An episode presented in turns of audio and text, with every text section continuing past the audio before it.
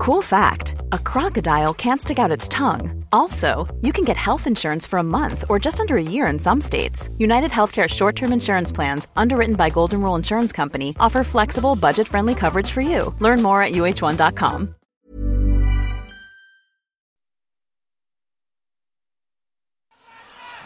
You know what? You're the best.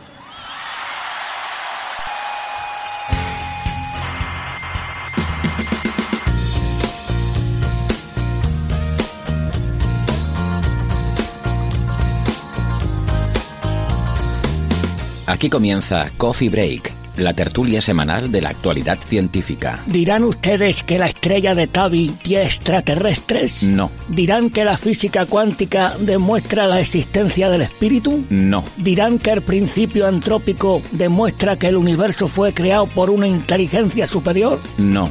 Pues no les pienso escuchar. Tampoco queremos que nos escuche. Soberbios, científicos soberbios.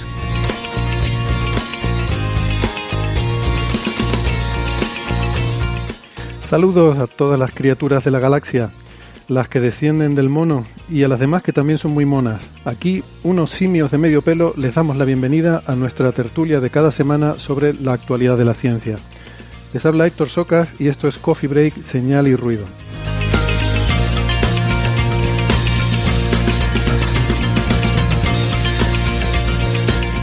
Hoy hablaremos de la supernova de moda, una estrella masiva que explotó en la galaxia del Molinillo y de algunas ideas para usar la Luna como un observatorio muy especial, de la posibilidad de hacer ordenadores cuánticos con aniones no abelianos, que no tengo ni idea de lo que son, a ver si alguien me lo explica, y de estrellas a hipervelocidad, las más rápidas de la galaxia.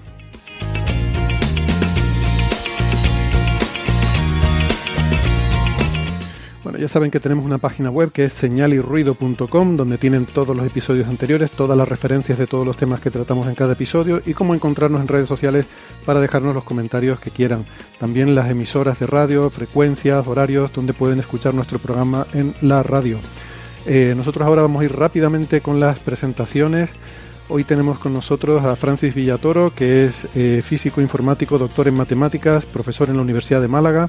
Hola Francis, ¿qué tal? ¿Cómo estás? Pues muy bien, aquí estamos en Málaga, hoy tenemos un día soleado, eh, los últimos días ha estado un poco nublado y, y ya ayer por la tarde salió el sol, pero bueno, ahora es un día eh, muy muy agradable para estar paseando por la ciudad.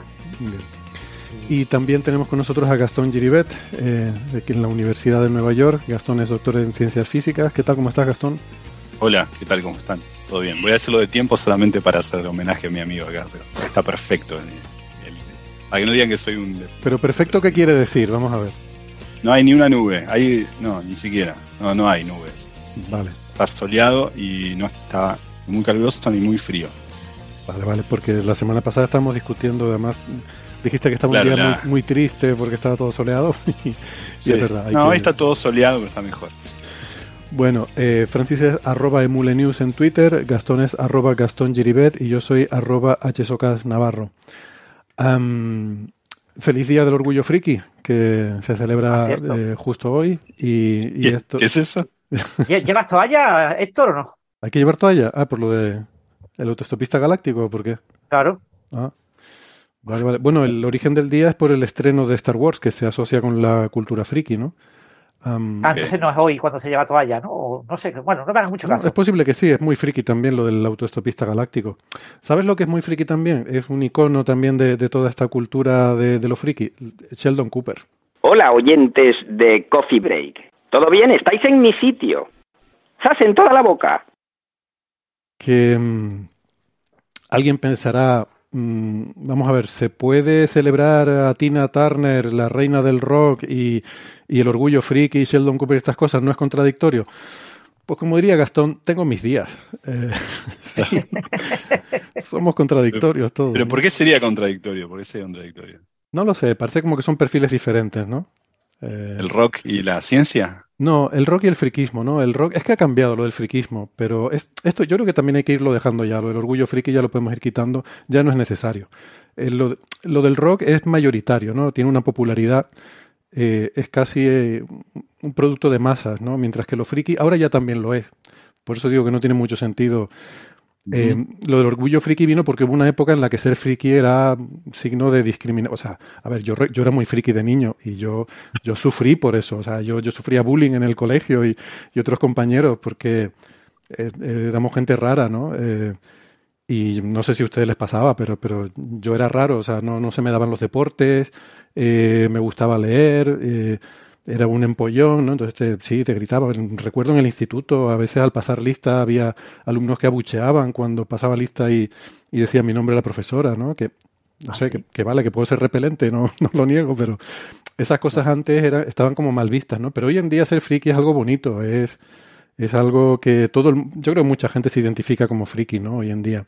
No es tan, no es algo no sé, quiero decir que estos días de orgullo de algo tienen un sentido de reivindicar algo para darle normalidad y que, y que deje de ser visto como, como freak, ¿no? De, de viene precisamente freaky, ¿no? La palabra freak, que de hecho no, se usa freaky en inglés, pero viene de esa palabra eh, eh, inglesa freak, que quiere decir casi como un, eh, un espectáculo de circo, ¿no? Algo muy raro, muy... sí. No sé hay, como otras palabras, no, no sé yo las acepciones, pues hay sutiles diferencias, pero geek o nerd o ese tipo de cosas. Exacto, friki es como una combinación entre geek y nerd. En inglés no dicen friki, eh, usan esas otras palabras. Pero bueno, yo no sé si ustedes están de acuerdo, ¿no? Que antes, yo por lo menos tengo, tengo esa percepción en mi infancia de que era algo que efectivamente había que no sé, que, que visibilizar y darle normalidad, porque oye, hay gente que es así y hay que aceptarla, ¿no? Eh, pero yo creo que ya hoy en día ser friki es hasta tiene connotaciones positivas, ¿no? Ya no se ve como algo negativo como era cuando yo era pequeño, sino que es algo divertido, ¿no? Los frikis pues celebran Star Wars, ven Big Bang Theory, son, gente que tiene vidas normales, que hace cosas divertidas y que se aceptan y, están integrados en la sociedad, ¿no? No sé. ¿Qué opinan? Digan algo, que me quedo solo. Bueno, bueno yo qué sé, yo esa sensación de, de que el friquismo está generalizado, yo qué sé, yo creo que ya se ha perdido el valor de la palabra, ¿no? Que, hubo una época en la que sí se podría quizás, eh, claro, al principio de los 80, que fue la época de mi, de mi juventud, eh, lo que se vivía en, en la calle eran, eh, no recuerdo cómo le llamaban el nombre, eran como la, la, los diferentes grupos claramente diferenciados, ¿no? los heavies, los, los mods, los uh, punkies, los, o sea, los, había una serie de, de, de grupos y entonces tú, si salías de marcha, etcétera, tenías que integrarte en un grupo, ¿no? Tú tenías, tú no podías, eh, eh, entonces, ¿quién era el friki? El friki no era el punky o, o, el heavy metal. El friki era el que no se integraba en ningún grupo. El que estaba fuera de ese esquema de grupos, ¿no? Porque ahí todo el mundo tenía que tener como su, su pandilla. Tenía un nombre, no me acuerdo cómo se llamaban. Y, pero bueno, hoy en día ese tipo de, estructura se ha perdido completamente. Hoy en día en la calle las cosas están mucho más planas. Sí es verdad que sigue habiendo categorías y que ciertos grupos de gente califican con ciertos apellidos a otros grupos de gente, pero no es una cosa tan radical como en aquella época en la que sí había, pues claro, los mods, pues íbamos a, a los bares de mods, los, heavies íbamos a los de los heavy, eh, los punkies tenían su, o sea, había como una, una partición de, de los lugares de, de de marcha y de asueto y de diversión en función de los grupos, ¿no? Y entonces cuando un punk entraba en un sitio mod, pues eh, chillaba demasiado, era el friki en ese lugar. Pero normalmente los frikis eran el que no se integraba en ninguna de este tipo de, de pandillas y de esquemas tan cuantificados. Sí, de, todas estas, eh, estas o tribus urbanas o fragmentaciones también o también de fragmentaciones, a veces el, mercado también se, secciona e inventa, inventa categorías porque le conviene todas esas, las que mencionás y otras, es cierto, hay una muy particular que tiene que ver con el perfil del chico eh, o la chica interesadas en, ciencias, que le gusta la ciencia ficción, que, quizá no le gusta la música más de moda o algún tipo de cosa por el estilo. Los deportes, es como eh, muy ortogonal. Claro, claro. Ahora, la pregunta es si eso se ha normalizado o es el hecho de que nosotros hemos vivido en ese ambiente de eh, desde la universidad, de comienzo de la universidad toda la vida, nuestros amigos terminan siendo un poco así. Entonces ahora uno, no sé si se ha normalizado, habría que preguntar qué pasa en un colegio, si esos chicos no siguen siendo, eh, a veces eh, se los carga por, por ser también eh, eh muy Fíjate, eso, eso es una reflexión interesante, porque yo lo que sí noté fue un cambio, yo ser de, pueblo pequeño, o sea, mi infancia yo estaba en un pueblo pequeño, entonces eh, éramos muy pocos los que éramos así raros, pero luego cuando fui a estudiar la universidad, sí que de repente me encontré en un entorno, en una ciudad más grande, donde ya había mucha gente había gente muy rara, de todos los tipos de rarezas que te puedes imaginar, y ahí encontré un montón de gente como yo. Entonces es posible que entre también el, es que el, concepto de tribus urbanas se, dan sobre todo en grandes ciudades donde hay suficiente población como para que se puedan establecer estos grupos, ¿no? Entonces la diferencia entre un pueblo pequeño y una, y una ciudad grande donde puedes encontrar más gente como tú y luego un, ambiente universitario donde también es más probable que te encuentres con gente un poco, eh, un poco tres sigma, pues a lo mejor todo eso genera una, un cambio de percepción. No es que el mundo haya cambiado, es que has cambiado tú de entorno, ¿no? Que has pasado de un colegio tal en un pueblo pequeño a una, a una ciudad, a una universidad. Y uno, va haciendo, es como cuando uno hace malas predicciones políticas, porque uno no se dedica a la política, no está todo el día mirando, mirando estadísticas, y entonces en el fondo no hace más que extrapolar aquello que le pasa a uno en, el entorno, y dice, ¿cómo alguien va a votar a, Trump? Uno piensa, bueno, pero después de ganar las elecciones, dice, ¿qué pasó? Bueno, claro, es que uno vive en una burbuja donde nadie se le ocurriría votar a Trump. Eh, por un lado es eso. Por otro lado, también yo debo decir, Nobleza obliga, que a mí siempre me gustó la ciencia desde chico, desde muy chico, desde la primaria. Yo no sabía si yo quería ser físico o químico, no me quedaba muy claro, pero siempre me gustó. Eh, y mi hermano, a mi hermano también. Y tanto es así que se funde en el pasado saber cuándo fue que me empezó a, interesar, porque yo no tengo, ni mis padres se dedicaron a otra cosa y mi familia en general a otra cosa, son médicos la mayoría, nada que ver con. Eh, ahora, lo cierto es que que yo nunca sufrí de eso. Yo me acuerdo, yo que no vengo de un ambiente muy friki, porque no me gustó nunca la, ciencia ficción o los videojuegos o eso, pero sí me gustaba la ciencia, me juntaba con mis amigos a jugar con el juego de química, me acuerdo, esa era mi, mi diversión en la primaria. Pero cuando crecí, que eh, José no está acá, pero él conoce a muchos de mis amigos que no son precisamente el ámbito académico o el ámbito científico, él los conoce bien igual mucho, nunca me sentí por ellos eh, discriminado en ese sentido, todo lo contrario, yo era, como el, raro el que le gustaba, el que sabía lo que era la entropía y me lo, preguntaban y ellos no entendían mucho, pero les interesaba escuchar de eso, no sé, yo nunca, me, nunca, nunca sufrí ese costado, digamos. Pero eh, no hace falta sufrirlo, uno también se, eh, se puede sentir solo, uno dice, me gustaría tener con quien hablar de estas cosas también, eso también está, no solamente que le traten mal, sino eh, sí, bueno, yo lo decía porque el hecho de que existan este tipo de cosas como el Día del Orgullo de no sé qué, pues suele ser un... Sí, pero siempre, es, verdad, ahora, ahora que me, acuerdo, no sé cómo lo llamaron en España, pero me acuerdo cuando en los 80 estaban estas películas, La venganza de los nerds o cosas así, no sé cómo... había un montón de películas haciendo referencia a esos grupos. Sí, había, había cierto perfil que, eh, sobre todo de pequeños, se puede pasar mal en según qué entorno estés, ¿no? Y no sé si eso sigue ocurriendo. O sea, yo sé que cuando en mi infancia eso ocurría, lo viví. Eh, no sé si sigue ocurriendo. Yo la percepción que tengo es que socialmente lo que llamamos el friki, eh, esa persona solitaria, con higiene cuestionable, eh, metido en un sótano jugando a videojuegos 24 horas, leyendo, en fin, revistas de... Por aquí tengo las micro hobby, mira. Micro hobby, sí, sí, sí, yo también era aficionado. tengo aquí una, una pililla de micro hobbies, ¿no? pues ese, ese, tipo de perfil era como, como raro, ¿no? Y encima si tenías gafas y te veían en el patio del recreo leyendo mientras los demás estaban jugando a fútbol y encima te, llamaban a jugar a fútbol y, no sabías darle una patada a un balón, o sea, algo más elemental eso que sí, eso. Eso sí lo sufrí, porque yo soy en Argentina el fútbol, en, España también, pero en Argentina no, no sé si tienen y en la idea de lo que significa el fútbol. Yo nunca me gustó, nunca me gustó el fútbol, pero desde chico. Es que eso en Argentina tiene que ser terrible. No, es tremendo. Y, claro, en, aquella época había muy poca inmigración, ¿no? Con lo cual no había nadie con quien meterse. no, no, no, no, aparte, claro, aparte, yo me acuerdo, mi padre era fanático de, River, y yo creo que cuando mi primo creció lo suficiente como para poder llevarlo a la, a la cancha, mi, mi, primo sí le gusta mucho el fútbol, me acuerdo que estaba como con, por fin por llevar a alguien a la cancha, estos dos. Bueno, pues nada, eso. Eh, feliz Día del Orgullo Friki en cualquier caso y, yo no sé, por lo menos tengo la percepción de que las cosas han mejorado, me alegro por eso y, a ver si con todas las demás cosas de las que hay Días del Orgullo no sé qué, pues también mejoran. Em, si no tienen nada que comentar al respecto, les quería también anunciar que, bueno, ustedes ya lo saben, pero a nuestros oyentes, que vamos a estar en la Feria del Libro de Madrid el 8 de junio, el jueves 8 de junio. Eh, este programa se hará, nos han invitado a estar allí en, el pabellón de la Caixa de la Feria del Libro de Madrid, que la feria en sí eh, eh, dura desde el 26 de mayo hasta el 11 de junio. Les, les, recomendamos que se acerquen por allí, en la zona del Parque de Retiro. Va a haber un montón de actividades paralelas en torno a, a la feria.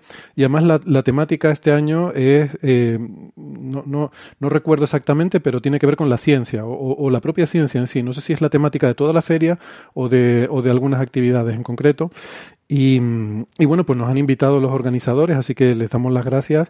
Nos han invitado a, a grabar un programa en directo allí, desde el pabellón de la Caixa, que insisto será el jueves 8 de junio y bueno, por ahí estaremos. Si quieren acercarse. Ese día no habrá el, eh, la, la, habitual, el habitual streaming en YouTube porque ya bastante complejo es el tema y, y, para no complicar mucho la cosa, pues lo vamos a hacer localmente con, con las personas que están allí. No habrá videoconferencia ni, ni eh, emisión en directo de YouTube. Pero, eh, pues nada, eh, se, espero que que se publique el podcast con, como cualquier otro sin ninguna diferencia, más allá de que, bueno, los que estén por allí por la zona y se quieran acercar, pues podrán, eh, bueno, como hacíamos en el museo, entrar y salir en cualquier momento, pueden entrar, quedarse un ratito, cuando se aburran se pueden ir. Y, y, nada, estaremos por allí, así que no dejen de, de acercarse a saludar si no les queda, si no tienen nada mejor que hacer. Um, y ahora ya, si les parece, pues empezamos a hablar de las cosas que han pasado estos días, que son muchas, muy variadas, sobre todo, bueno, la más importante es que ha explotado una estrella. En realidad explotó hace 21 millones de años, ¿no, Gastón? Pero, Efecto, pero ha sido, sí. es, es una de las supernovas más importantes, quizás, ¿no? No hemos tenido la suerte de pillar una en nuestra galaxia, ¿no? En nuestra generación, de una gran, así, una supernova de estas que se ven de día, pero, pero bueno, eh, esta es una supernova que va a ser muy interesante, sobre todo desde el punto de vista científico. Sí, es una, es una, es una supernova interesante por varias razones. Un poco por el tipo de supernova que es y otro poco porque no está tan lejos. Voy a decir que está cerca, pero relativamente cerca. Está a 20, está a 6,4 megaparsec, lo que es más o menos es más de 20 millones de años luz de acá. Por eso decía Héctor bien que en realidad murió hace 21 millones de años, pero se la vio hace una semana es decir, eh, un, un, un, podemos decir un astrónomo amateur, pero es un, astrónomo amateur que ha visto muchas cosas ya, así que mucho más que astrónomos profesionales. Déjame, déjame aprovechar, ya que abres el sí. melón, para reivindicar, sí. voy a meter una cuña de reivindicar mi propuesta de nomenclatura, porque yo a este señor, ahora Gastón nos va a hablar de él, Sí. Pero yo a este señor llamarlo aficionado o amateur no exacto, puedo. Exacto. Yo a este señor no lo puedo llamar aficionado ni amateur. No, perfecto. Eh, ahora nos dirá Qué bueno que estemos en sintonía con esto, ¿no? Porque con ese criterio también Copérnico, que si no me equivoco más, hace 480 años hoy de, bueno, es una efeméride. Copérnico, estrictamente hablando, tampoco era astrónomo, si lo pensamos así. Mm. Tuvo algunos tutores particulares sobre astronomía, pero en realidad había estudiado, estudiado derecho canónico y medicina. En cambio, nadie dudaría decir que, no, no quiero decir que este tipo es Copérnico, pero digo, ya, ya. es llamado profesionales, es llamado doctor a, a gente que tiene, ha tenido menos logros que, Sí, pero no, no, solo por los logros, ¿no? sino por el tipo de cosas que hace. Entonces, yo, yo lo, que, sí. lo que he propuesto, lo que a mí me parece más coherente es eh, a la gente que hace cosas como, como este señor, que ahora Gastón nos, nos, va a comentar, yo lo llamaría astrónomo. Y a la gente que hace cosas como yo, yo lo llamaría astrofísico, porque entiendo okay. que un, un, astrónomo es alguien que está más familiarizado con el cielo. O sea, a mí tú me sacas y me preguntas, ¿dónde están las playas? Te digo, espérate, que saco el móvil, claro, claro. el, el, Android, y te digo, pues mira, para allá. Eh, sabes, eh, cosas básicas que, que, conoce cualquier astrónomo, pues yo a lo mejor no, no, no las... Eh, y, y, pero luego esta gente a lo mejor pues no, no sabe mm, conceptos de, de la física de, de, las estrellas, que es lo que a mí me interesa, ¿no? Entonces yo ahí pondría la diferencia entre astrofísica y astronomía. O sea, astrónomo es el que le interesa el cielo, el que observa el cielo, el que tiene incluso a lo mejor instrumentación en su casa, y hay quien lo hace de forma casi profesional o quizás incluso profesional, no sé. Eh, sí. Y luego hay gente sí. que, que, pica de, los dos, de las dos cosas, ¿no? Que también está Exacto. bien y es... Pero bueno. Bueno, por, por, ejemplo, yo difícilmente podría considerarme una, yo no soy un astrofísico, ni, no soy ni siquiera un astrofísico, quiero decir, mucho menos astrónomo, eso quiero eh, por ejemplo, yo he visto. Perdona, nos dicen en el chat que se te oye muy bajito, quizás si puedes subirlo un pelín. Ok, voy a tratar. Ah, ahora, ahora mejor, sí. Yo creo que es el movimiento del micrófono, a lo mejor. Puede ser, puede ser esto, puede ser la cercanía. No, yo no soy, no soy, yo miré, vi por un telescopio una sola vez en mi vida y fue en la casa de mi hermano, en el telescopio de mi hermano, o sea, soy eh, un desastre. Eh, este, yo no tengo mucho para decir de Koichi, pero, o sea, el nombre es Koichi Itagaki. pero es, es una persona que se dedica a mirar el cielo, digamos, es un astrónomo, sin duda, con, eh, no importa esas clasificaciones, pero estoy totalmente de acuerdo con lo que dijo Héctor. Eh, es un, astrónomo que se dedica a mirar metódicamente, aparte, ha, hecho un montón de observaciones de cosas interesantes. Eh, en particular, esta es la forma en la que uno puede observar. Hay otro tipo de, fenómenos en el cielo que hay otras maneras de observarlo, más metódicas, más sistemáticas. ¿Por qué?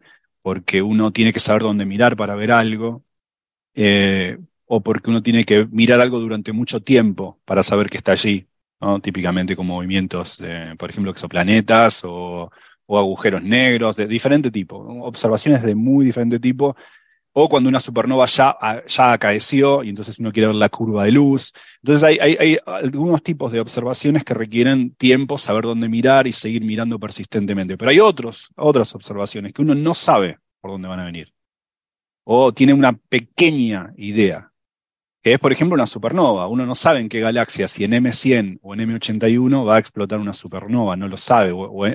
Digo, por ejemplo, M100 es una, una, galaxia que no, espiral, que nos da de frente, ahora voy a explicar por qué es importante que sea espiral, que nos da de frente y donde se han observado supernovas. Si no me acuerdo mal, la SN 1979C, por ejemplo, se observó en M100. En M81 se observó SN 1993J, y ahora en esta es Messier eh, M101. Eh, eso es una galaxia, la del Molinete, que está vista de frente, eh, es una, galaxia espiral vista de frente, muy, muy hegemónica ella, digamos, muy, una, galaxia típica de, dibujito. entonces, uno no sabe dónde, en cuál de estas galaxias explota. Un día explota una estrella, un día explota una, hace una gran explosión y uno está frente a una, una supernova. Eso eh, por ejemplo, eh, SN 1979C, es una, galaxia, una, supernova muy importante, ahora voy a explicar por qué. esa supernova eh, fue observada por un maestro de escuela que había llevado a sus estudiantes de colegio a observar, hacer una observación astronómica. Y en esa observación él observó una supernova. Una supernova que fue muy importante porque eso es una galaxia que queda a unos 50 millones de años luz de acá, más, más, eh, un poco más lejana de la que estamos hablando hoy, que estamos hablando de una que queda a, 20, a 21 millones de años luz. Pero M100 es una, eh, M100 fue una, una supernova, más precisamente, SN 19, 1979C, o sea, SN 1979C. Eso fue una supernova muy importante porque eh, en, 2000, en marzo de 2018, si no recuerdo mal, eh, se observó más detenidamente, con mejor instrumental, ya sabiendo dónde había ocurrido la supernova, con cuidado, el lugar, el sitio donde décadas atrás, en 1979, se había observado la explosión de un astro y se encontró evidencia de la presencia ahí de un, de un objeto compacto. ¿no? Entonces es, es como una de las primeras veces, creo que la primera vez donde uno tenía no la mirada de toda la, de toda la genealogía, pero eh, la observación en el mismo sitio de una explosión de una estrella y décadas después la observación de eh, un objeto compacto ahí. Ya un agujero negro, ya una estrella de neutrones. Eso no está muy claro, probablemente una estrella de neutrones. Pero claro, teóricamente nosotros sabemos cómo se forman las estrellas de neutrones y los agujeros negros, por colapso estelar, y el colapso estelar es lo que genera la muerte de la estrella que es esa explosión de supernova. Pero otra cosa es verlo, ver esa secuencia. ¿no? Eso por dar un ejemplo. Ahora, como digo, la observación de SN 1979C se dio de casualidad. Había un... Eh, simplemente eh, por el, nombre de la supernova es... por el año. Por supernova, exacto. Y la tercera de ese año. Y luego se ponen letras eh, mm, que em, se empieza con mayúsculas y cuando ya has agotado dos mayúsculas, entonces se sigue con minúsculas. Claro, exacto. Esta, esta es la, la, la, idea es esa, ¿no? La, idea es que, uno no sabe dónde van a ocurrir. Eh, lo bueno es que este tipo de supernovas, las supernovas tipo 2, ahora vamos a hablar de la clasificación de supernovas un poco, las supernovas tipo 2 eh, ocurren típicamente en galaxias espirales, no en galaxias elípticas, ¿no? eh, hasta donde yo sé. No entiendo muy bien por qué, la verdad, pero, o sea, no es sorpresa, no es sorprendente que se encuentren estas supernovas en esas galaxias, porque esas galaxias son galaxias muy bonitas de ser vistas. Si uno mira las fotos de estas galaxias, son las típicas galaxias que uno se imagina, ¿no? O sea, todas las que acabo de mencionar, M81, M100, M101, son objetos que son la típica galaxia espiral, hermosa, y entonces uno está mirando esas cosas y en, particular encuentra la muerte de una estrella. La muerte de una estrella digo porque eso es lo que es una supernova. Una supernova es la explosión debido al colapso gravitacional de una estrella, una estrella que colapsa sobre sí misma, y eso da una, una, gran, una gran explosión. Estamos hablando de que en pocos segundos se liberan 10 a la 46 eh, o sea, estamos hablando, 10 a las 53 sergios en pocos segundos. Esas son explosiones muy grandes, son explosiones que brillan eh, en energía mucho más que toda la galaxia a veces, ¿no? Es, una, es una, una, gran, gran, gran explosión. Son, son de las explosiones más, de los fenómenos más energéticos que existen. Digo, de los fenómenos más energéticos que existen, porque hay otro tipo de fenómenos muy energéticos, como por ejemplo kilonovas, que es otra cosa, es por ejemplo la, colisión de dos estrellas de neutrones pero el, colapso de una estrella debido a su propia gravedad eh, genera una supernova tipo 2 y eso es, eh, es algo extremadamente energético, muy, muy luminoso y entonces uno lo observa, eh, con la gente que está mirando, como Oichi, la observa. Esta supernova se llamó... la, razón por la que este tipo 2, que son las del colapso de una estrella muy masiva, se dan más en las espirales eh, tiene que ver con que, o sea, son, para que sean, como son estrellas muy masivas, tienen que ser más de ocho masas solares o así, esas estrellas viven muy poco. Entonces, tiene que ocurrir en sitios donde activamente se están formando estrellas. Porque si no, todas esas ah. estrellas muy masivas ya han desaparecido hace mucho tiempo. Las galaxias espirales tienen algo de formación estelar en sus brazos espirales. En, los brazos hay em, e, es una concentración donde eh, de forma temporal se concentra, se, aprieta ahí el material, el gas, y se producen ondas de densidad en las cuales eh, puedes tener algo de formación estelar, poquita, pero algo hay. Las galaxias elípticas ya eh, prácticamente en general han agotado eh, su formación estelar. O sea que todas esas estrellas muy masivas ya en las galaxias elípticas ya han muerto hace mucho tiempo. ¿no? Es un tema de probabilidad, o sea, puede, puede ocurrir. ¿no? claro, claro. Pero bueno, me alegro haberlo, haberlo dicho bien. No sabía la razón, pero, pero, pero me, me, me, había acordado de ese dato de algún lado y me, yo creo, eh, creo que viene de ahí, vamos. O sea, se, me ocurre que debe ser esa la explicación, por lo, eh, según tú lo comentabas, no, no, lo he, no lo he investigado. Sí, no, el, el, es cierto, bueno, en particular esto me da pie para hablar de qué tipo de supernovas hay, que cuáles son las clasificaciones y qué pasó en este caso. En este caso, la supernova que se detectó es SN 2023 por el año IXF, se le agrega después, ese es el nombre de la supernova. Eh, SN 2023 IXF es una supernova tipo 2 que es una supernova tipo 2 o tipo 1A, que son las más famosas. Hablamos mucho de las supernovas tipo 1A porque son las que se usan como candelas para, cosmología. Eh, las supernovas tipo 1A son un poco distintas. Eh, ambas son el colapso de una estrella sobre, debido a su propia gravedad. Básicamente, una supernova es, es hay una, una estrella, es un gran gas, una gran bola de gas que está en una suerte de equilibrio inestable, no, de hecho no es equilibrio, entre eh, su propia gravedad que la comprime y eh, la presión que nace de sus entrañas, que son reacciones termonucleares debido a esa gran presión, que hacen que haya una presión que eh, impulsa la estrella. Es mucho más sutil que esto porque esa presión está dada por... recordemos que hablamos hace dos episodios sobre cuán grande es el porcentaje de esa presión debido a la radiación, ¿no? Y no a, otro tipo de, de, presiones hidrostáticas que puede haber ahí pero eh, el, croquis de esta idea es esa. Eh, una, estrella es una bola de gas que, claro, está siendo comprimida por su propia gravedad, eso genera unas grandes presiones y entonces eso genera reacciones termonucleares que, eh, generan una presión que compensa por un tiempo la gravedad. Claro, ahora bien, la intuición nos lleva a entender que esto tiene un límite, porque si la gravedad es mucho, mucho más grande y esto va haciendo fusión nuclear, fusión nuclear adentro, en un momento se agota ese combustible nuclear y entonces gana la gravedad si la gravedad, si la estrella tiene suficiente masa. Esto tiene un montón de caveats de los que podemos hablar ahora, en particular de que, por ejemplo, esas reacciones, primero que las estrellas, la fusión de una estrella no es homogénea, se estratifica, se, estratifican diferentes materiales, como si fuese una cáscara, de una, una capa de cebolla.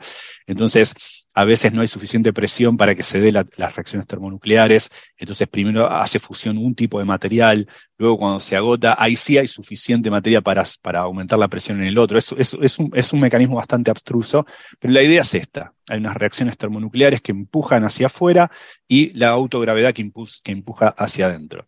Eso genera una, una, una, gran explosión cuando la, cuando la gravedad es lo suficiente, cuando la estrella tiene suficiente masa como para generar una, un colapso gravitacional, es decir, cuando la estrella agota su combustible, su combustible nuclear, ya no puede sustentar su propia gravedad y eso colapsa abruptamente y forma una supernova tipo 2. ¿Qué es una supernova tipo 1A? Solamente no vamos a hablar mucho de ellas, pero ya que las mencionamos muy a menudo para ver la diferencia y un poco para entender las clasificaciones, una supernova tipo 1A es un poco distinta. Necesita una fuente externa para que la estrella robe materia y explote.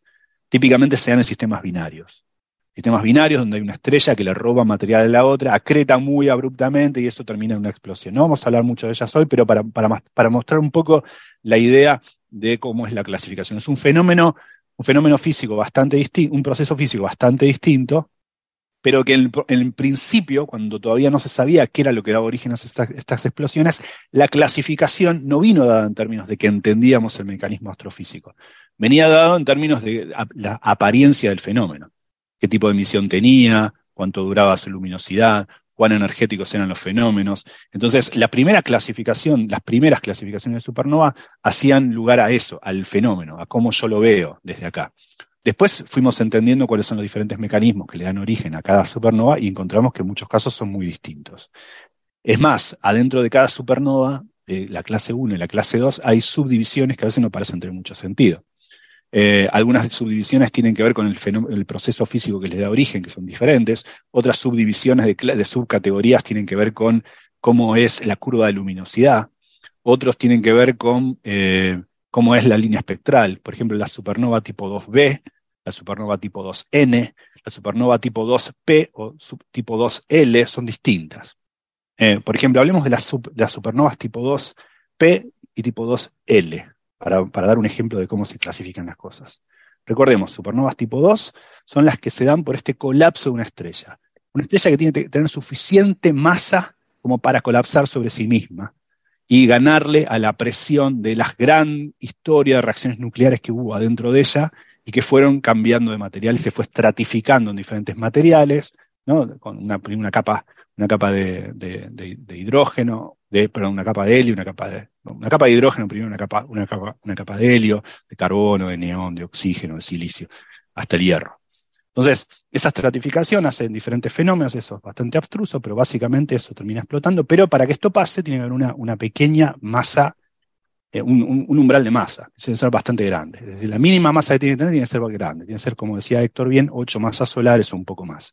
No eh, muchísimo más, hasta 40 o 50 masas solares. Después aparecen otros problemas. Eh, ya hablamos también hace un episodio o dos de esto, que es, por ejemplo, las supernovas, que cuando las estrellas es extremada, extremadamente masiva, la radiación gamma que emiten generan pares de, positrones y electrones.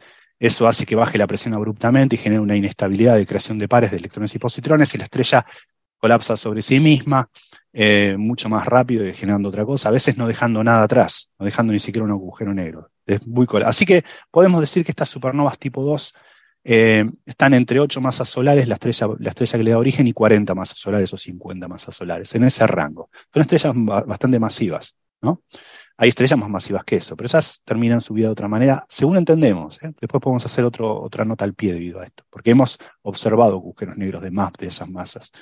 Pero hasta donde entendemos, las supernovas tipo 2 se da por el colapso de lo que se llama el colapso del, del, core, como es del, del, el núcleo. El núcleo, colapso del núcleo eh, eh, debido a su propia gravedad. Sí, es una estrella que como mínimo tenía unas ocho masas solares y cosas así. Bueno. Se, se, acaba de publicar en Archive, se publicó, se envió el día 23, eh, un posible candidato a estrella progenitora. En las ah, imágenes del telescopio espacial Hubble de la galaxia M101 hay un proyecto de investigación que está estudiando las eh, supergigantes, las supergigantes rojas. Entonces tenían mapeadas muchas de ellas. Entonces, una vez que se ha identificado la fuente con gran resolución, se ha podido identificar cuál es la aparente supergigante que se encuentra en ese lugar. Y se ha encontrado una supergigante roja de 12 masas solares. Okay. tiene una magnitud en las imágenes del Hubble de 24,4 que equivale a una magnitud absoluta de menos 5,4. Es una estrella muy, muy brillante dentro de esa galaxia. Luego es bastante probable que esta sea la, progenitora. Por supuesto, esto tendrá que ser confirmado. Ah, ok. Buenísimo, porque muchas de las preguntas que, veía por ahí era si lo que, a, lo que esto da origen es un agujero negro o una estrella de neutrones. Eso no se sabe. Hay que esperar para saber ese tipo de cosas. Eh, pero, si tiene 12 masas solares. Sí, claro, por eso, por eso digo. será una estrella de neutrones si uno, si uno puede, si uno puede identificar cuál es esa, esa progenitora, esa progenitora eh, puede tener un poco más de idea de la genealogía. Digo un poco más de idea porque uno esto después lo contrasta con las curvas de luz y, y como la curva de luz integrada. Es decir, que, que es eso básicamente es cómo es el comportamiento de la emisión de luz a lo largo de esto. Esto explota, pero luego sigue emitiendo, va aumentando y después decrece su luminosidad. Y la clasificación de supernovas tipo 2, la subclasificación de supernovas tipo 2, por ejemplo, también tiene que ver no solamente con las líneas espectrales o los fenómenos físicos que le dan origen, sino también a cómo es esa curva de luz. Por supuesto, está correlacionado la curva de luz con qué tipo de física ocurre ahí. Pero, por ejemplo, la curva... de luz, eh, por simplemente aclararlo, si alguien no sabe lo que es, es un término muy común en astrofísica, es cómo va variando con el tiempo el brillo de un objeto. O sea, una supernova la vemos, pues de repente vemos algo muy brillante en una galaxia y tú vas siguiendo con el paso del tiempo ese brillo y ves que va aumentando, aumentando, llega hasta el pico y luego empieza a disminuir. Exacto. El aumento puede durar y la forma, días y la disminución puede durar meses bajando. La forma en la que disminuye, en la que baja, es lo que hace la subclasificación entre L y, P, por ejemplo. Cuando una curva de luz, eh, básicamente hay, un, gran salto del brillo, hace un pequeño bump, un, pequeño pico, luz baja y luego sigue bajando. Hace como una crestita y sigue bajando. Ahora, si baja linealmente después, eso es una supernova tipo 2L. Y si baja eh, no linealmente, sino que primero hace como una especie de plató, se, estanca por un tiempo y luego sí termina bajando, es una supernova tipo 2P. Esto que, sea, con, por favor, contrastado con mis amigos astrónomos acá. Héctor me corregirá si digo algo mal, pero esto es lo que yo recuerdo de mis almuerzos en el IAFE y mis amigos con mis amigos astrofísicos. Yo no me, eh, yo no me acuerdo, me estás retrotrayendo al año 95 cuando y todas estas cosas. Me acuerdo de la diferencia así entre tipo 2, tipo 1 y tal. Ahora el tipo 2L, el tipo. No, no recuerdo. Sí, eso me, yo, yo porque me acordé. En algún momento lo aprendí con reglas mnemotécnicas. Quizás más que una regla mnemotécnica, es la razón de ser. Pero digo, las que bajan linealmente eran las L linealmente y las que tienen el plato son las P. Me acordaba por eso, pero bueno, sí, sí, es así. Es así. Ahora, esto es lo que, lo que tiene cosa, Quizás que sí podíamos comentar a mí que siempre me ha fascinado, ¿no? Cuando Francis dijo de que se ha buscado la estrella progenitora, es la posibilidad de localizar estrellas individuales en otras galaxias. Eso es algo realmente increíble y, a mí, y a mí todavía me, cuesta mucho pensarlo porque ustedes piénsenlo, esta galaxia que está a 20 millones de años luz, esta es la galaxia que aparece en la portada del episodio, ¿vale? Si, lo, están viendo en su podcast, en la imagen, eh, aparece una taza de café y dentro de una galaxia, es, es esa la galaxia de la que estamos hablando.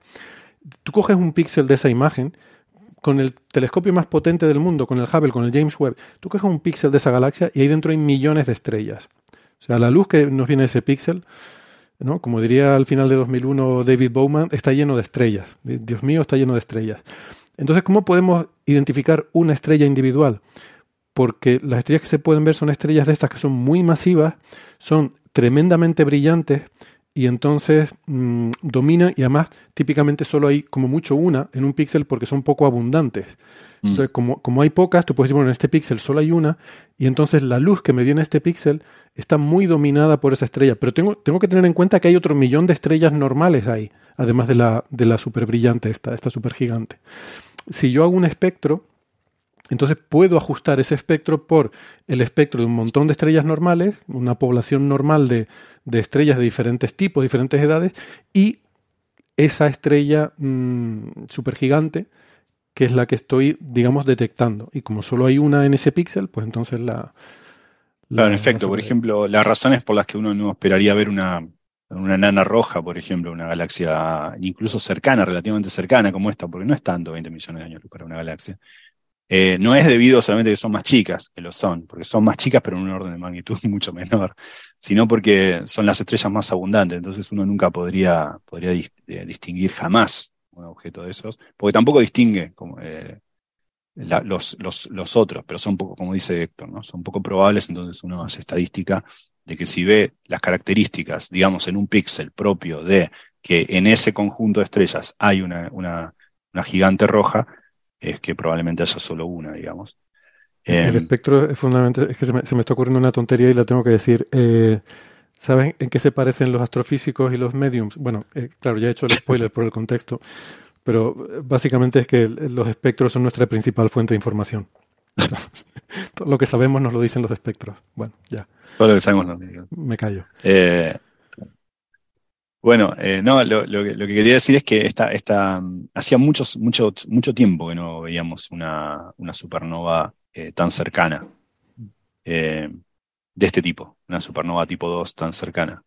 Ha habido supernovas mucho más cercanas, tanto en el registro histórico como en el registro reciente, del cual tenemos evidencia, pero, por ejemplo, antes, antes mencioné la, la SN 1993J, esa, esa, esa de 1993, más o menos me acuerdo de esa, pues yo estaba en la, en secundario, no, estaba en la facultad ya, o, algo en el medio. Eh, y, esa supernova había ocurrido, creo que a la mitad de camino, algo así como, creo que es en M81, que está a 12, M81, sí. 12 millones de años luz, un poco más, 12,5 millones de años luz, si no recuerdo mal. Eh, esa, esa es una galaxia, esa es también una supernova tipo 2, que si no recuerdo mal, una supernova tipo 2B eso tiene que ver con la línea de hidrógeno, no importa la subclasificación B, pero una supernova tipo 2 que había ocurrido, por ejemplo, otra, otra supernova tipo 2 que creemos que ocurrió también tipo 2B es Cassiopeia A. Cassiopeia A es esa supernova que, eh, que ocurrió acá, 11.000 kilo, 11 kilómetros, 11.000 años luz. 11.000 años luz es nada, es, más cerca del centro galáctico. Esa ocurrió en nuestra propia galaxia. Ahora, nuestra propia galaxia, eh, eso ocurrió en el siglo XVII. ¿no? Hoy, hoy, conocemos su remanente, pero eh, de hecho hay especulaciones acerca de quién la vio, quién no la vio, quién la dejó registrada, quién la pudo haber visto. Eh, circa 1680 por ahí. Entonces hubo otras más cercanas, eh, pero hacía mucho tiempo que no había una supernova tan cercana tipo 2. 20 millones de años luz puede parecer mucho, pero es bastante poco. Yo siempre comparo, digo, comparo con esto porque es lo que la gente tiene, tiene la gente que le gusta la astronomía y escucha o lee programas o libros de divulgación, sabe sobre la foto del agujero negro M87 estrella, esa foto de la galaxia, eso está al doble de distancia, un poco más incluso. ¿no? Esto es a mitad de camino, esos son 53 millones de años luz, esto es 21, o sea, son 6,4 megaparsecs, 21 millones de años luz. Hacía mucho tiempo que no había una supernova, eh, hoy tenemos mucha más, mucha más gente mirando, eh, los, los, llamados, los llamados aficionados, que son astrónomos que están mirando esto, eh, muchos mejores instrumentales, es una supernova muy brillante, magnitud 10, algo, en una galaxia eh, que está relativamente cercana. Entonces, esto nos va a permitir tener mucha información sobre las curvas de luz, mucha información sobre el objeto. Ya dice Francis que ya hay un, un, un preprint hablando de la posible identificación de la progenitora. ¿Eso por qué es? Bueno, porque hoy en día tenemos un mapa de, de gigantes rojas, incluso en otras galaxias muy mucho, mejores que los anteriores. Así que en, ese sentido es interesante el punto de vista, el punto de vista físico. yo eh, creo que esta, esta va a ser una de las supernovas más estudiadas por dos razones, eh, y de las que no, va a ser yo creo que el prototipo de supernova tipo 2, de la cual se va a aprender mucho y va a ser un poco el, el, modelo mm, de, que se use para definir este tipo de fenómenos, por dos razones, eh, que lo acaba, solo voy a reiterar algo que ha dicho Gastón porque me parece importante eh, que quede mm, bien, bien asentada la idea.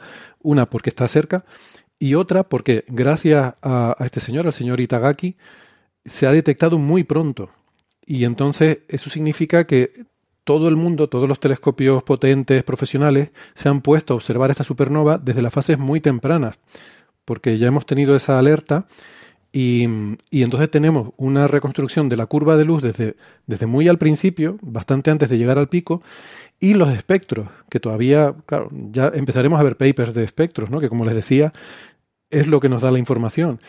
Y mm, vamos a tener montones de espectros con telescopios muy potentes y vamos a poder sacar un montón de información de la evolución de esta supernova. Claro, eh, eh, es fundamental aquí el papel de los aficionados, ¿no? de los amateurs o de como queramos llamarlos, porque son justo los que pueden hacer este tipo de cosas. Es que este señor Itagi ha descubierto 172 supernovas. O sea, él tiene ya un procedimiento muy sistemático para ir observando las galaxias donde eh, es más probable que, ocurra. Tiene como una planificación ¿no? y, todo muy bien organizado con su, su instrumental. De hecho, esta no había ni siquiera buenas condiciones meteorológicas, había nubes y tal, pero aún así fue capaz de, de observarla, ya tiene todo el software, toda la pipeline. Este señor ha descubierto 172 supernovas, además de otras cosas, ¿no? Entonces, aquí el papel de los, de los aficionados es importante porque pueden eh, dar ese tipo de alertas, ¿no? Porque tú no puedes coger un telescopio de 10 metros y estar todas las noches, voy a ponerme a observar todas las galaxias que se me ocurran a ver qué veo. Pero un telescopio pequeño que uno puede tener en el jardín de su casa sí que lo puede dedicar a este tipo de cosas. Y puede dar una alerta temprana de una supernova o de otros objetos, otros fenómenos transitorios. Pero esto va a cambiar, ojo, va a haber un cambio de paradigma eh, sobre todo con los grandes cartografiados, y cuando empieza a entrar el Vera Rubin, el, observatorio Vera Rubin, ¿no? Y el, los sinópticos. Los sinópticos. Se van a comer el mercado. Se van a comer todo esto, sí. Así que aprovechen, decía, saquenle partido decía el otro día Decía el otro día Ángel, yo no los conozco, pero Ángel nos, nos hacía saber que lo que llamaba María y Eugenio Fernández Bravo, eran dos eh, astrónomos aficionados ahí en Córdoba, que habían visto eh, también la supernova unas horas después del anuncio, pero sin saberlo. Hay mucha gente que la observó y hay mucha gente que, que se la perdió también. No sé si vieron el, el tweet de, de, Iván. Ah, sí, eso fue muy bueno, cuéntalo, sí. sí, eh, se lo recomiendo. Eh, pero bueno, es, es, es, está buenísimo que uno pueda ver esto. Con... Es más, mucha gente cuando lo tuiteé al rato me mostraba que había observado esa misma galaxia, porque como digo, es muy hegemónica, M101 es muy linda, eh, unos días antes y no la había visto, después se puso a mirarla y encontró ahí todavía la, supernova brillando. Ah. Eh, así que bueno. Esta, de hecho, es una de las galaxias más eh, observadas por aficionados y porque está relativamente cerca y esta supernova pues, se ve muy bien. Claro, si tienes un telescopio relativamente pequeño, la magnitud aparente ronda 10 y medio, 11, ahora mismo de la supernova, pero claro, la galaxia es bastante débil, entonces lo que vas a observar si no tienes un buen telescopio es un manchón para la galaxia y la supernova. Es tipo 7,9 la galaxia. Salvo que tengas un buen instrumental para hacer astrofotografía y, y, poder ver la imagen en múltiples tomas y después combinarlas, etcétera, entonces ya si obtienes una foto de escándalo eh, de la galaxia y por supuesto se ve maravillosa la, la supernova. Bueno, hay, que, ahí también hay sutilezas, ¿no? A la hora, hay que tener cuidado a la hora de comparar las magnitudes de un objeto extenso como una galaxia con un objeto puntual como una estrella, ¿no? Hay, hay sutilezas ahí que, hay que tener en cuenta. Se llama eh, densidad de brillo superficial, lo que, lo que definimos cuando hablamos de una galaxia, por ejemplo. Y, pero bueno, sí que. Mm, en fin. Bueno, pero siempre se ha dicho que las supernovas brillan más que la galaxia en la que aparecen. Eso es. Correcto. O sea, llega a brillar más esa estrella en ese momento que todas las demás estrellas de la galaxia, que pueden ser 200 mil millones de estrellas. Eso, eso es así, es indudable. Em, bien. Eh, respecto al tema de ondas gravitacionales y neutrinos, no se ha detectado nada ni tampoco se espera porque es demasiado lejos, ¿no? Y, y además ondas gravitacionales es un efecto bastante, es un fenómeno bastante esférico, la explosión de una supernova. Entonces ahí, bueno, ya lo comentábamos también el otro día ondas gravitacionales necesitas algún tipo de rotura también de simetría esférica para poder tener ondas gravitacionales, que algo habrá porque no va a ser perfectamente simétrica, pero bueno, entre eso y lo lejos que está, o sea, está, cerca desde cierto punto de vista, eh, pero como para detectar una supernova a 21 millones de años luz, tanto el flujo de neutrinos como el de el de ondas gravitacionales pues no parece que sea suficiente, ¿no? Y tampoco probablemente el de rayos cósmicos, eh, que, que, eso en cualquier caso ya sería dentro de muchísimo tiempo. Mm, pero sí que algunas supernovas de nuestra galaxia sí que han dejado mm, restos eh, de en cosas como, no sé, eh, no recuerdo ahora, pero ha habido restos isotópicos que se, se asocian con alguna supernova histórica, ¿no? estoy intentando recordar ahora los detalles y no tengo muy mala memoria. A ver si me lo apunto y, a ver si para el próximo programa les puedo les puedo comentar. Bueno, eso me parece súper bonito, ¿no? O sea, que una estrella explote en algún sitio y tú puedas encontrar en un, no sé, en un core de hielo o algo así, decir, mira, esto, esto son partículas que fueron generadas en, en aquel fenómeno, me parece totalmente fascinante. Pero que no va a ser el caso con esto, que nadie se, se venga arriba. ¿Cuál es la, la, supernova de la que sí se detectaron neutrinos? Eh, la, la 1987A. claro, esa, esas son 50, un poco más de 50 kiloparsec, ¿no? Porque esta, esta pasó acá nomás en el grupo local, ¿no? No me acuerdo sí, esa fue, no, la supernova. 1987A era en una de las nubes de Magallanes, creo recordar. Claro, claro, por eso, esto, esa, esa, ahí sí se detectaron neutrinos, pero claro, esos son, estamos hablando de 51, 52 kiloparsec, ¿no? Sí, sí, sí. Acá estamos hablando de 6,4, de 6,4 megaparsec, así que es como 100 veces más lejos. Bien, em, pues nada, no sé si algo más que comentar sobre, sobre esta supernova. En principio no, ya llegarán noticias, aparecerán, se publicarán muchísimos artículos sobre esta supernova, así que probablemente volveremos a hablar de ella en los próximos episodios. Sí, eso es. Eh, todavía no hay papers ni hay, ni hay nada, ¿no? Solamente hay, pues eso, la, noticia. Yo solo he visto este y, poco más. No, claro, no. Recordemos que, la, esto explotó hace 21 millones de años y 6 días. y 6 días. El. Sí, el 19 de mayo le restan 21 millones de años, ¿no? Y... como ese chiste, ¿no? Son como 1001. ¿Por qué? Porque hay uno adelante como mil atrás. ¿no? Exacto. Bien. Vale, pues si les parece, vamos a hacer una pausita, eh, nos tomamos un café y a la vuelta eh, seguimos hablando de otros temas también muy interesantes. Si nos están escuchando en la radio, aprovechamos para despedirnos hasta la próxima semana, recordándoles que pueden escuchar el resto de la conversación en internet, en la versión en el podcast, en la cara B. Em, si no, pues lo dicho, una pausita y seguimos ahora en la cara B. Venga, hasta luego.